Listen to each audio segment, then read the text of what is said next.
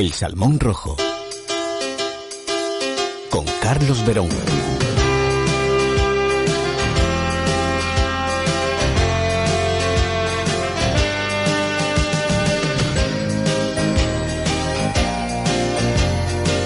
Y llega ese momento del salmón rojo. Carlos Verón, buenos días. Muy buenos días, Loli. Y como siempre decimos, muy buenos días a todas aquellas personas que están ahí un día más al otro espacio, al otro lado de la radio, escuchándonos en este espacio del Salmón Rojo. El salmón rojo que siempre nos trae temas de interés, temas de actualidad. Oye, y, y, por muy conocido que pueda ser un asunto, siempre nos traes o una nueva perspectiva o algún dato que desconocíamos. O sea que hay que prestar atención cuando Carlos Verón se pone delante del micro, ¿eh? Intentamos, intentamos, Loli, porque además hoy vamos a hablar de menores, vamos a hablar de la ley del menor, vamos a hablar también de lo que son los centros de protección de menores, los centros de internamiento y, y, y, estos temas hoy en día están muy, muy en boca hoy en día porque precisamente hasta incluso estamos teniendo noticias cada vez más, ¿no? Eh, de palizas que se dan en la calle a personas, ¿no? Como ahora, por ejemplo, lo que hemos visto hace unos días, este chico que está gravemente ingresado en el hospital y que, que le han tenido, yo creo que le han hecho ya una traqueotomía, ¿no? Le han tenido que hacer este chico que le han Se dado me escapa ya, Carlos. Bueno, pues, y varios de ellos son chicos que han estado en centros de internamiento, ¿no? Entonces vamos a hablar también de la reinserción, eh, si son, si son efectivos estos tipos de centros, o cómo está hoy en día Vamos a hablar de muchísimas cosas, Loli, porque en muchas ocasiones hemos incluso escuchado, la Junta de Andalucía retira a los hijos o los hijas a, a, a, una familia, ¿no? Y hay muchas personas que dicen, oh, la Junta, hay que ver la Junta, eh, qué mala es, que le quitan los hijos a una familia, ¿no? Hay que tener en cuenta el por qué se le ha retirado la familia a los hijos a una familia, ¿no? Eh, cuando, por ejemplo, lo, el Código Penal, tal como está hoy en día, está instaurado, eh, si tú eres menor de edad, pero tú cometes un delito, eh, a ti, con menos de 14 años, tú no tienes responsabilidad penal. Con menos de 14 años. A partir de entre el tramo de 14 a 18 años, eh, a ti se te juzga por la ley del menor. Y a partir de los 18 años es cuando ya se te regirá por el Código Penal. Fíjate, a partir de los 18 años. Estos chicos que, por ejemplo, le han dado una paliza hace poco a otro que lo han dejado en coma y que está en coma desde hace, lleva semanas en coma y que, y que se está ahí deliberando entre la vida y la muerte, ¿no? Un, un chico con 15 años sabe perfectamente, perfectamente lo que está haciendo, perfectamente. Que a lo mejor no sea consciente de las consecuencias legales que a lo mejor pudiera tener, no Vale. lo sé, ¿vale? Mm. Pero que tú en ese momento, tú sabes perfectamente lo que estás haciendo, el objetivo que estás buscando y qué es lo que quieres conseguir. Eh, pues a partir de los 18 años cuando se le, se le se rigen por el Código Penal, digamos, ¿no? Eh, fíjate, hemos tenido casos ahora tan mediáticos de, de Rocío Carrasco, ¿no? En los medios de comunicación, su hija, eh, su hija, por, ya por sentencia judicial incluso, eh, se, se estimó que la había durante más de dos años la había estado maltratando a la madre, ¿no? Y esa niña pues fue castigada pues únicamente pues con tra trabajos sociales a la comunidad, ¿no? Vamos a ver pues bueno qué tipo de consecuencias tienen para estos menores cuando hacen algún acto delictivo. Pero para ello yo no sé, Loli, sabes que siempre me gusta introducir los temas, ¿no? Con canciones o con trailers de películas. Eh, si te parece, ponemos un tráiler de una película que a mí me encanta. Yo sé aquellas personas que no la han visto, yo invito a que la vean. Eh, se llama 17, 17 escrito con letra. Y es, trata, pues, pues, va muy acorde con el tema de hoy, ¿no? Porque es de un chico de 17 años que se llama Héctor y él está internado en un centro de menores. Este chico, en el centro de menores, pues le hacen un tratamiento eh, con todos estos chicos, un trabajo con estos chicos con perros, con perros de una protectora, le llevan perros, pues para hacerle una terapia con estos niños que están en centro de menores. Este chico crea un vínculo fantástico con este perro y lo que pasa es que ese perro un día dejó de venir porque como estaba en una protectora, pues la habían adoptado. Vaya. Y ese vínculo tan bonito que se crea de este chico con el perro, bueno, el chico se escapa del centro porque va en busca del perro. Bueno, la película es fantástica. Eh, yo invito a que la veáis porque además trabajan temas, pues, masculinidades, relaciones entre hermanos, porque se crea un vínculo eh, que se había perdido con un hermano que tenía por ahí. O sea, un vínculo, eh, trabaja también lo que son las relaciones con la familia. Este chico del centro de menores tiene un trato con su abuela maravilloso, que eso es precioso. Así que invito, oye Lori, ¿y si le ponemos a los oyentes el trailer? El tráiler, sí, sí, no cuentes más, no cuentes más porque estás invitando a verla, pero al final... Vamos a hacer spoiler. ¿Cuántas veces has estado ya aquí, Héctor? Siete. ¿Qué te dije la última vez? Muchas cosas. La última cosa que te dije. Que no me pasabas ni una más. ¿Y la penúltima vez que te vi? No me pasabas ni una más. ¿Y qué conclusión sacas de todo esto? Que mientes. Dos días, ¿eh? Dos días ya eres mayor de edad y ahí te quedas. ¿Ahí dónde? Ahí, ahí donde tú quieras, Héctor, pero sin mí. Entonces, como siempre. ¿Qué hay que hacer? Cuidarlos, enseñarles trucos, convivir, compartir. ¿Para qué hay que aprender a cuidar a un perro? Para que aprendas a cuidar de ti mismo. Hola. Héctor, tienes que estar contento. ¿Por qué? Pues porque la han agotado. ¿Cuándo se ha escapado? Ayer por la tarde. Me intentaría asegurar de que no se mete en líos y de que regresa voluntariamente al centro. No me digas que te has escapado por la mierda del puto perro. Es mi perro y me lo han quitado. Que no, Héctor, que no es tuyo. Sí, es mío y voy a recuperarlo. Pero tú, ¿tú qué coño quieres? ¿Ir a por tu perro o enterrar a la abuela en el pueblo? Las dos cosas. Con la puta sí que empezamos bien. ¿Tú te crees que si yo no tuviese corazón estaría haciendo todo esto? A lo mejor lo estás intentando recuperar.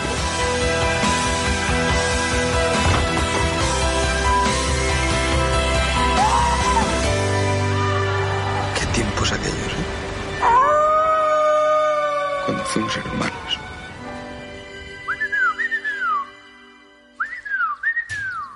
Diecisiete. Me gusta, me gusta cómo, cómo pinta, ¿eh?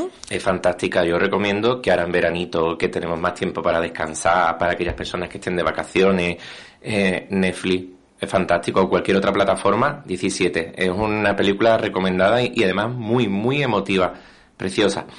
Pero con este tema que, con este tráiler que nos hemos introducido en este tema, em, cuando hablamos de la ley del menor, cuando hablamos de menores, cuando hablamos de actos delictivos, ¿no? Em, ¿Qué tipo de sanciones, por ejemplo, puede tener un menor cuando cometan un hecho delictivo en la sociedad, ¿no? Pues existen muchísimos. Desde internamiento en un régimen cerrado, ¿no? En un centro cerrado. Un centro cerrado para aquellas personas que nos están escuchando es cuando ti, em, eh, cuando tú entras en un centro, pero no puedes salir. Un centro que no puede salir, ni fines de semana, ni visitas domiciliarias, nada, no puede salir. Eh, otro semiabierto, por ejemplo, son los que te permiten a lo mejor salir los fines de semana, ¿vale? Estás allí de lunes a viernes, pero a lo mejor los fines de semana te permiten salir. O incluso eh, el que es de régimen abierto es como si fuera a lo mejor un, un centro donde tú tienes mm, facultad para entrar y salir cuando te apetezca, ¿no? Es que vives ahí. Claro, vives ahí, pero tienes eh, la posibilidad de tú salir y entrar cuando te apetezca. El cerrado no, el cerrado es de ahí, de lunes a domingo y tú no sales. Todo esto es lógicamente según la edad del menor, según también el por qué está ahí, ¿vale? Las características, todo eso es un trabajo muy personalizado e individu- individualizado. Eh, pues puede ser un internamiento terapéutico en un régimen cerrado, eh, tratamiento ambulatorio, asistencia a un centro de día, eh, libertad vigilada, bueno, eh, prestaciones a la comunidad, ¿no? Como por ejemplo le pasó el caso a Rocío Carrasco, de la hija de Rocío Carrasco, ¿no? Eh, una amonestación, puede ser muchísimos tipos, ¿no? Pero, por ejemplo, lo que más me interesa, vamos a meternos lo que es de lleno en los centros de menores. Sí. Los centros de menores, hay muchísimas personas que confunden lo que son un centro de... Cuando hablamos de centro de menores, hay muchísimos tipos de centros de menores, no todos son iguales. Eh, una cosa es un centro de protección de menores, que es lo que posiblemente, mayoritariamente, conozca todo el mundo, un centro de protección, y otra cosa es un centro de internamiento.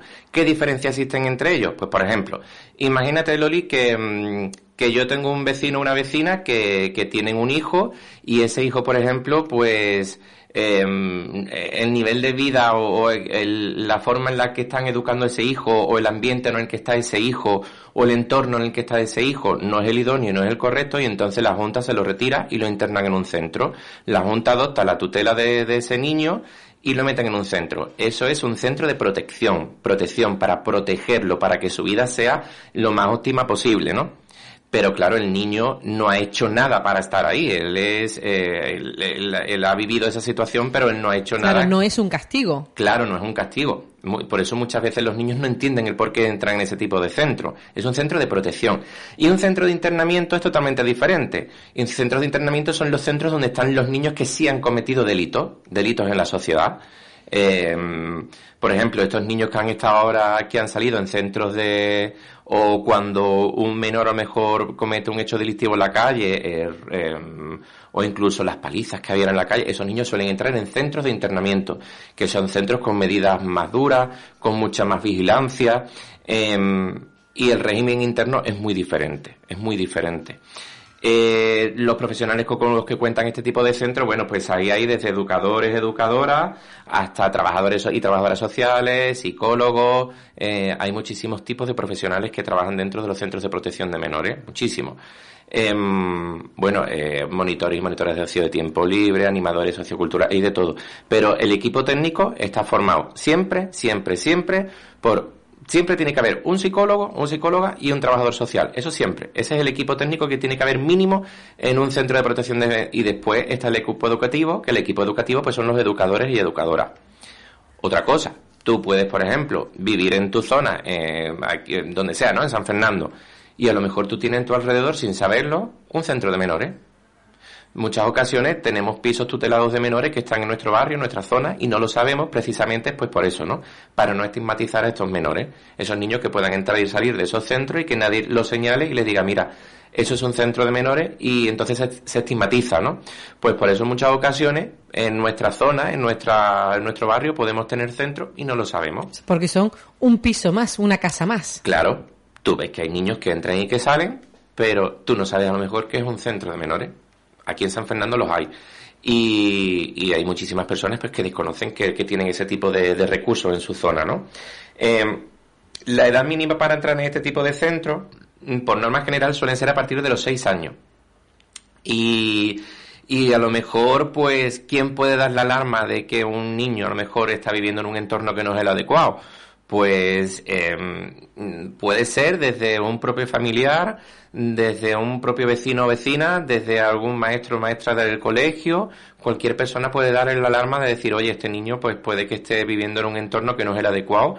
Y, y ojo, cuando se le retira un niño a una familia, no es, hay que ver qué mala es la junta que le ha retirado un niño a, este, a, la, a la familia, ¿no? Cuando tiene que estar con la familia, cuando se le retira, es porque mm, se ha visto o se entiende o se ha estudiado que ese chico está en un entorno que no es el óptimo y el adecuado. Y entonces se le retira para trabajar con la familia, para trabajar el entorno de la familia y una vez que esa familia ya tenga esos requisitos o ya digamos, mira, ya sí, ya lo estáis haciendo bien, digamos, pues entonces el niño ya vuelve contigo. Pero mientras tanto, eh, por el bien del menor, porque con la ley del menor lo que se prima es, o lo que se... El interés del menor. El interés del menor es lo principal, ¿no? Eh, mientras que se trabaja con la familia, el niño se le retira y se le ingresa en un centro de protección de menores. Y, y bueno, el... Carlos, perdona, ¿ahí existiría la posibilidad de que otro miembro de la familia se hiciera cargo del menor? Eso, por ejemplo, se hace en los centros de menores. Yo he trabajado muchísimo en centros de protección de menores, incluso en centros de internamiento, y, y en el momento en el que ese niño ingresa en un centro, ahí se empieza ya a trabajar tanto con el menor como con la familia. Y, y, ahí ve, y lo que, soy, lo que se intenta es que ese niño vuelva de nuevo a una familia. Lo que se intenta es que, que vuelva a su familia lo antes posible. Hay familias en lo que eso puede tratarse pues durante meses y hay niños que bueno que se tiran todo su tiempo todo el tiempo hasta los 18 años en un centro y no ha habido manera de poderlo trabajar con la familia. Em, pues cuando con la familia a lo mejor no es el entorno más adecuado imagínate Loli estamos hablando incluso familias de eh, yo he tenido niños que han tenido temas de abusos sexuales por parte de la familia. Em, pues ahora tú lo que intentas es por parte de algún familiar, algún tío, alguna tía, algún hermano mayor, intentas hacer una acogida por parte de, este otro familiar.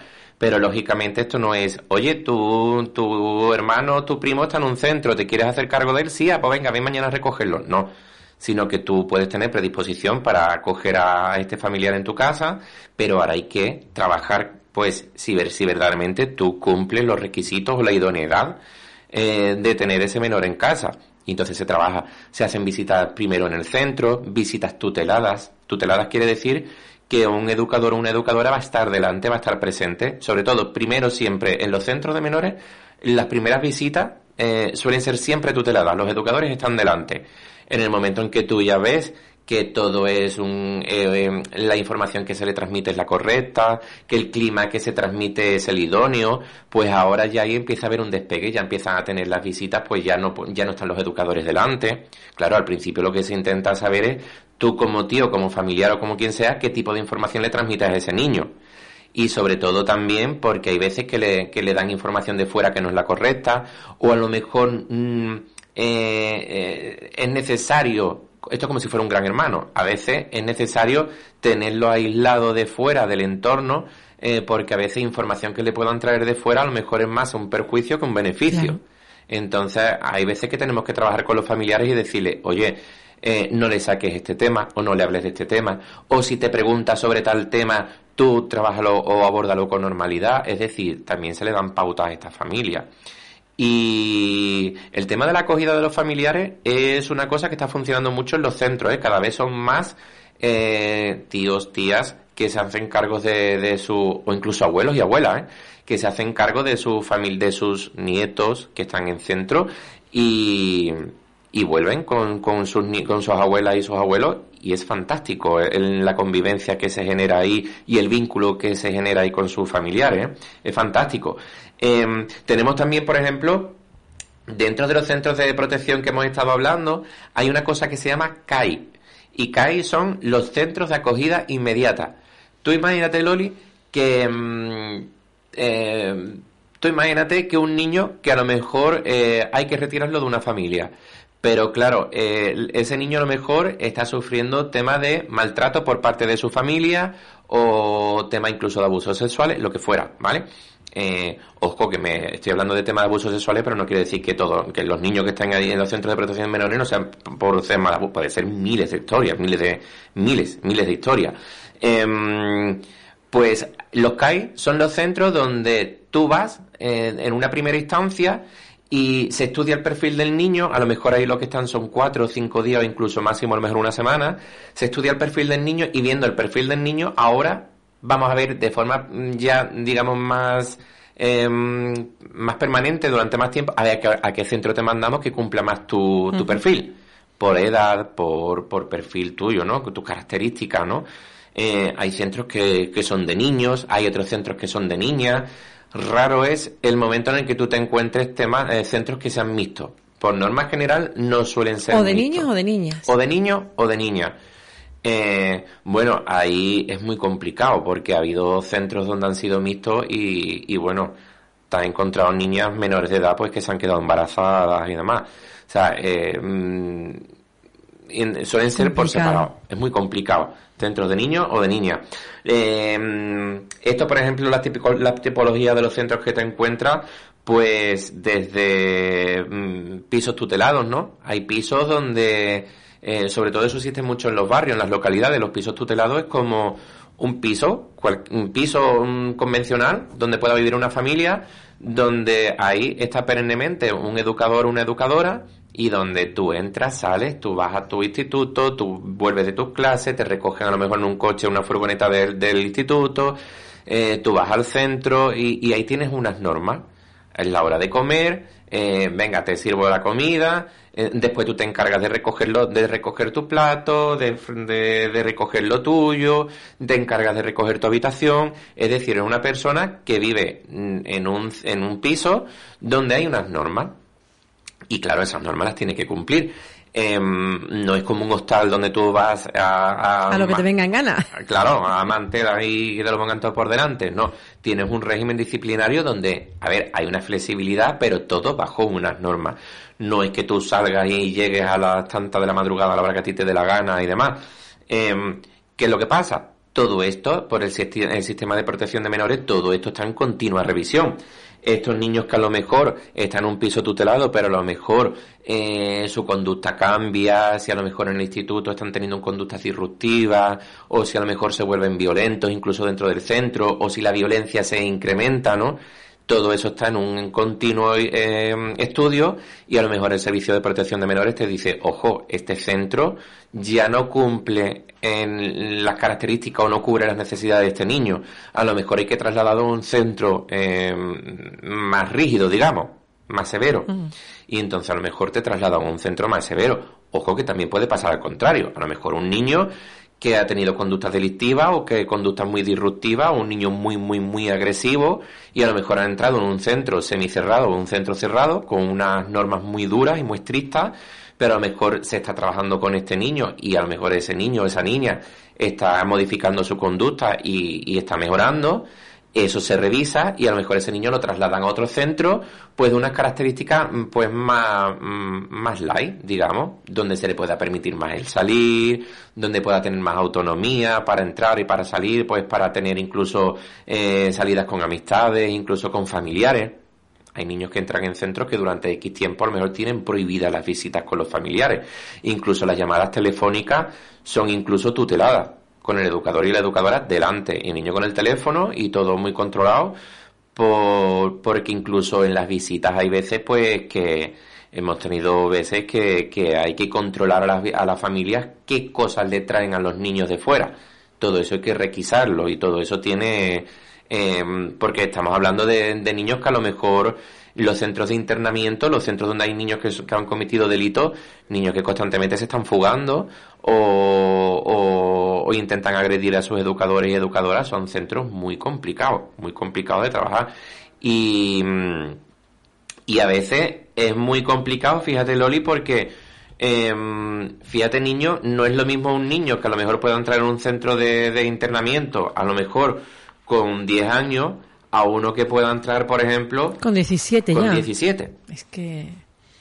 Claro. Aquí hemos tenido casos aquí en San Fernando de historias que han pasado, ¿no? Eh, mm, bueno, en San Fernando y muchísimos sitios, ¿no? De, niños, niñas que han ingresado en centros con 17 años y, con 17 años, ¿qué trabajo hacer tú con estos niños y con estas niñas? Si ya es muy complicado, ¿qué trabajo hacer? ¿Dónde van esos niños y esas niñas ahora?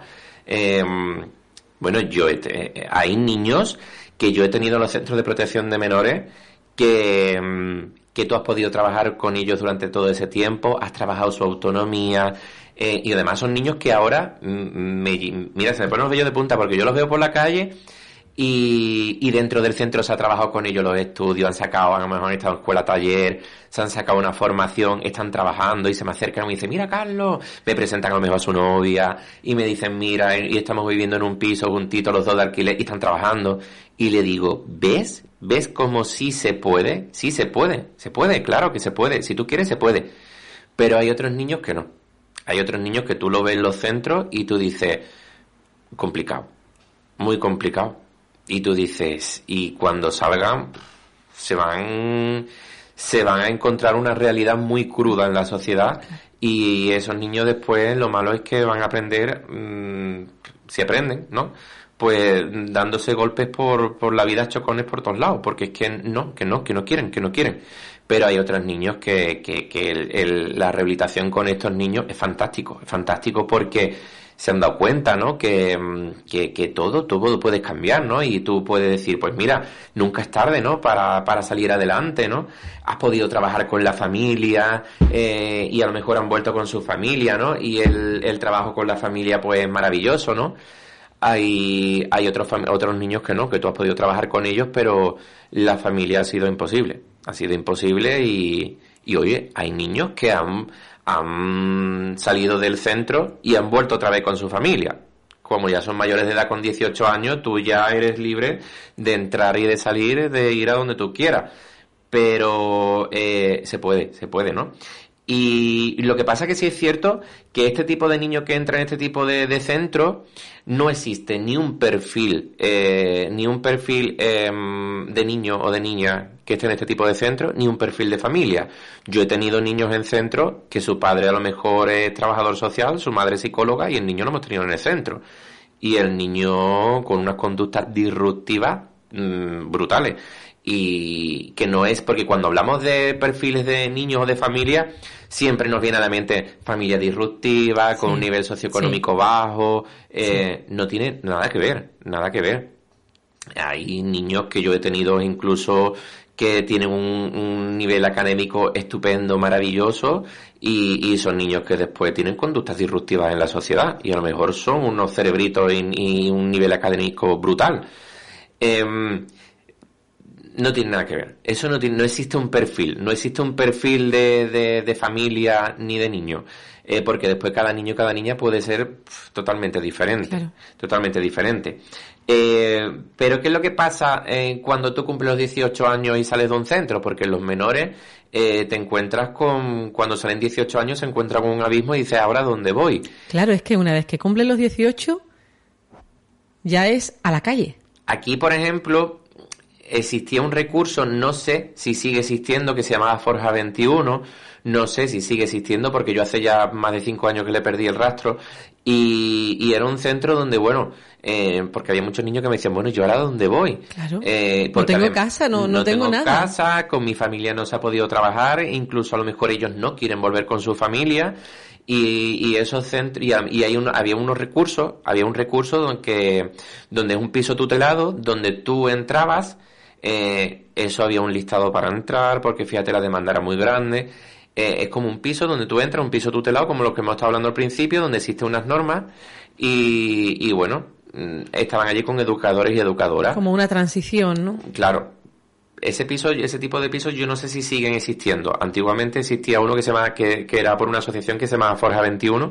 Yo no sé si sigue existiendo, pero esos niños, por ejemplo, yo los preparaba y les decía, oye, que sepas que vas a un centro, pero que no vas a un hotel, que no vas a cuerpo, a mesa y mantel, que tú tienes que entrar en un régimen disciplinario y donde tú tienes que tener ya tu autonomía, esa autonomía que se, ya, se le ha debido de trabajar en el centro pero mm, la mayoría de estos niños y estas niñas cuando salen se van a la calle y no existen ningún tipo de equipamiento ni de recursos ni nada y ya no se te no se te mira ya y se te rige por la ley del menor ya es por el código penal o sea que ya lo que hagas ahora eh, ojito ojito Que ya se sanciona de otra manera.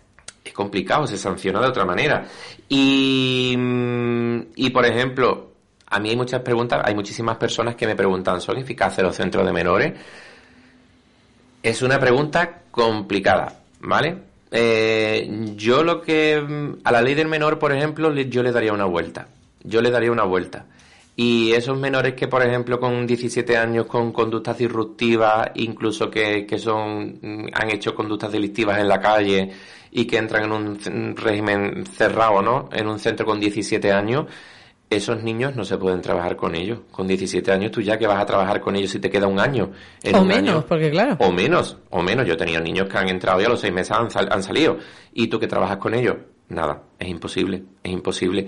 Entonces yo a la ley del menor le daría una vuelta, una vuelta y muy importante. Porque Y hay, hay ocasiones, Carlos, incluso en los que cuando uno ya va a ser juzgado, ya ha cumplido los 18, pero en cambio eh, se le juzga por la ley del menor porque cuando cometió el delito era menor. imagínate, pues imagínate. Pero estás tratando con una persona adulta. Claro, con una persona adulta.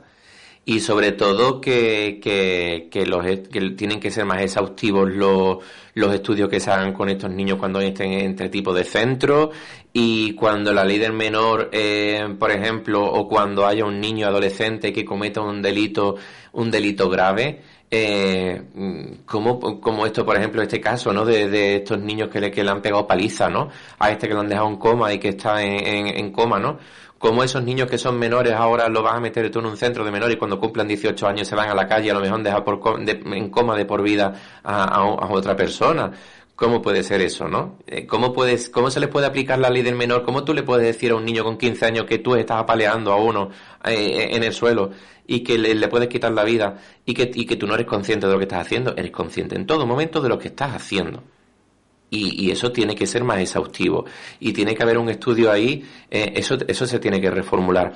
Así que bueno, de este tema podríamos hablar Uy, largo y tendido. preguntas, ¿eh? Muchísimo, muchísimo. Pero sobre todo, em, conclusiones.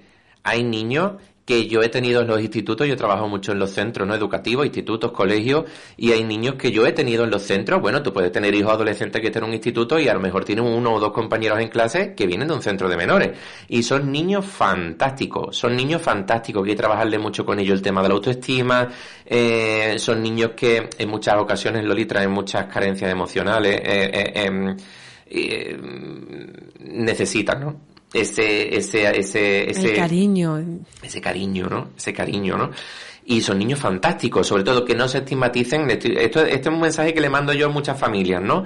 Familias que puedan tener hijos en los institutos, que si vuestros hijos tienen algún eh, compañero en clase que es de un centro de menores, que sepan que a lo mejor ese niño es un niño fantástico, que si está en un centro de menores a lo mejor ha sido víctima de un entorno donde mm, no lo ha escogido, que a lo mejor es un niño maravilloso y que le da la oportunidad a su hijo de que se relacione con él, porque son niños que no tienen la culpa a lo mejor de las vivencias que han podido tener en casa. Y que puede haber mil motivos que lo hayan llevado hasta ahí. Claro. Y, y bueno, mm, Loli, mm, a mí ya sabes que siempre me encanta terminar las canciones con los temas con una canción.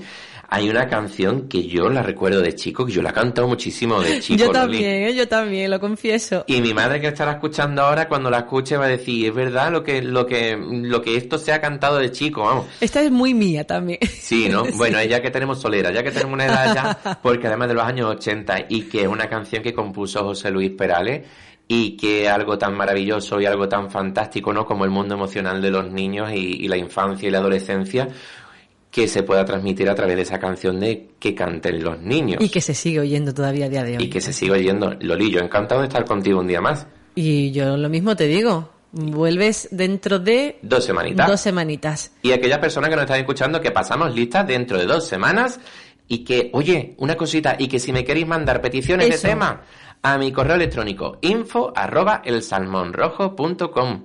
Carlos Verón, gracias como siempre. Un abrazo.